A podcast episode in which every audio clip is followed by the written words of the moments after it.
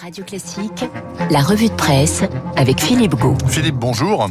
Rebonjour. Avec vous, Philippe, nous allons tout d'abord voyager et nous partons tout de suite Oui, Bernard, car c'est toute l'Europe qui pourrait profiter de l'accord historique que l'Union européenne et la Chine seraient sur le point de signer, selon les échos.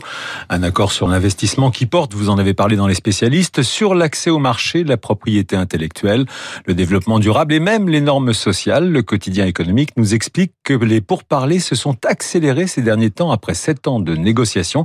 Une éclaircie due en grande partie à l'isolement dont la Chine fait l'objet de la part des États-Unis et qui aurait ainsi ouvert la voie vers des concessions aux entreprises européennes. La Chine, il en est également question à la une de la Croix qui titre sur Erdogan face aux Ouïghours, le président turc qui paradoxalement soutient Pékin dans sa politique répressive menée au Xinjiang alors qu'il se veut le champion de la défense des musulmans. Mais comme l'écrit la Croix, la géopolitique a ses raisons que la raison ne connaît pas. Après l'Empire du Milieu, direction euh, beaucoup plus hexagonale, la vallée de la Roya, au-dessus de Nice, qui tente de se relever deux mois après les dramatiques inondations d'octobre. Oui, c'était le 2 octobre dernier très précisément, lorsque la tempête Alex a ravagé cette vallée reculée des Alpes-Maritimes, faisant 9 morts, 9 disparus et provoquant des dégâts considérables en raison de la brusque montée des eaux. La Croix a décidé de retourner à Tende, l'un des villages les plus touchés. Tende, toujours partiellement coupé du reste du département, car l'unique route goudronnée y conduisant, la route départementale 6204, est toujours impraticable avec des brèches béantes de plus de 100 mètres par endroit.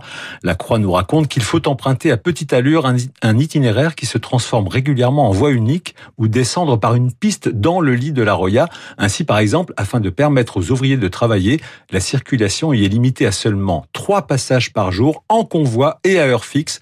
La Croix évoque aussi l'autre sujet d'inquiétude de la population locale, la ligne ferroviaire franco-italienne qui relie le bourg au littoral et qui devait rouvrir normalement entièrement en janvier prochain. Malheureusement, des glissements de terrain cet automne ont rendu cette réouverture Tiens, parlons encore du train, si vous le voulez bien avec le rétablissement des lignes de nuit en France et aussi dans plusieurs pays européens. Et c'est Libération qui consacre sa une et trois pages au réveil du train de nuit, un mode de transport selon le quotidien moins polluant que l'avion, mais aussi plus propice aux rencontres et à la rêverie. Ce retour à la fée couchette, comme l'écrit joliment Libé, entre la France, l'Allemagne, la Suisse et l'Autriche dans un premier temps, devrait se faire progressivement dans les quatre ans qui viennent avec l'ouverture de la ligne Vienne-Munich-Paris dès le mois de décembre 2020 2021. L'objectif est avant tout environnemental. L'IB fait la comparaison entre un Paris-Toulouse en avion pour une émission de 58 kg de CO2 par passager contre seulement 4 pour le même voyage en train de nuit selon la SNCF.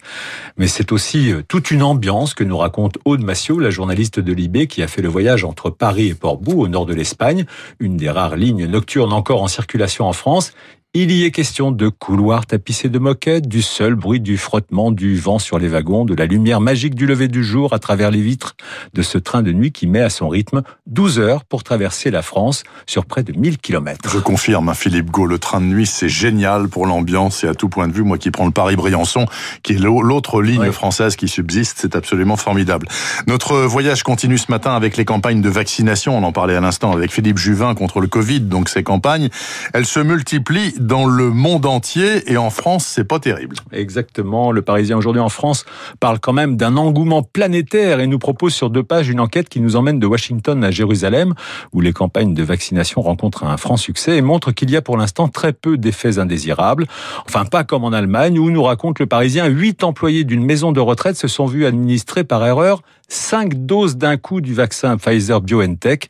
Quatre d'entre eux ont dû être placés en observation, mais heureusement juste pour de légers symptômes grippaux. Les autres ont pu rentrer chez eux. Chez nous en France, vous le disiez, c'est le rythme de ces vaccinations qui interroge. Ainsi, Nice Matin, à sa une, pose la question, faut-il vacciner en priorité les Niçois, sachant, comme nous l'avons dit hier, que les indicateurs de contamination sont dans le rouge dans les Alpes-Maritimes et particulièrement à Nice? Autre question, celle que pose le Télégramme, va-t-on vers un troisième confinement à la carte À ce sujet, Libé évoque un acte de régionaliser et titre sur la France qui se fait du sursis. Autre sujet d'inquiétude, Philippe, plus saisonnier celui-là, euh, sujet lié aux plantes ornementales. Oui, vous connaissez, je suppose, Bernard, ces jolies plantes qui ornent nos logements lors des fêtes de fin d'année. Alors, il y a le hou, le gui ou encore le poinsettia, qu'on appelle aussi étoile de Noël.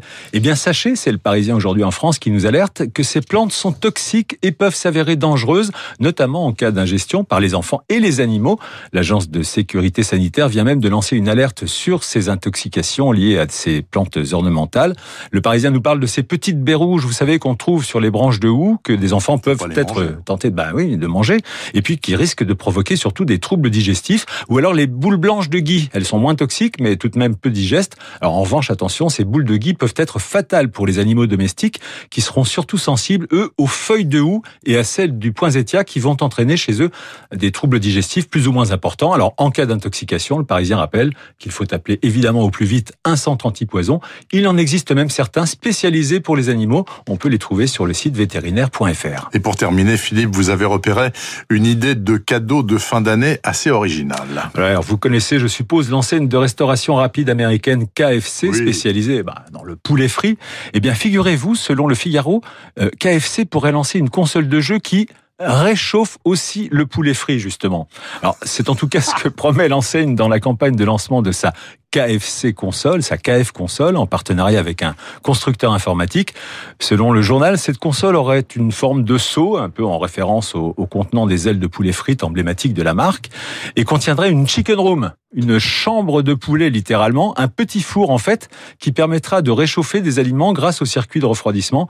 Alors, info ou intox, il faut se méfier des annonces de KFC qui est coutumier de, de, ce genre en matière de communication et spécialement sur les réseaux sociaux. En tout cas, promis Bernard, je vous tiendrai au courant. Je vois pas du tout l'intérêt euh, d'avoir une console de jeu avec un truc pour faire griller le poulet. Parce qu'il mange du poulet en jouant c'est ça Non, mais euh, KFC s'est déjà associé avec euh, Xbox, etc. Ils ont fourni des manettes. c'est encore une loufoquerie, quoi. Voilà. Mais je tenais à vous le dire. Mais oui, bien sûr. Et puis, avant de vous quitter, je vous recommande la lecture dans Le Figaro d'un très bel article intitulé avec talent Clint Eastwood, la stature de la liberté. C'est un très beau portrait du dernier géant de Hollywood à l'occasion de la sortie d'un coffret vidéo en édition limitée 63 films. 63 films. Tous les films d'Eastwood. Et il y a même une case vide parce que Clint Eastwood, il va tourner bientôt euh, son prochain film à l'âge de 90 ans. Absolument. Il a 90 ans, il tourne encore. Merci beaucoup Philippe Gau. C'était la revue de presse de ce mardi matin. Philippe sera là bien sûr demain mercredi. Restez avec nous pour les esprits libres de Radio Classique. Il est 8h39. Ce matin, il s'appelle Bruno Jeudi.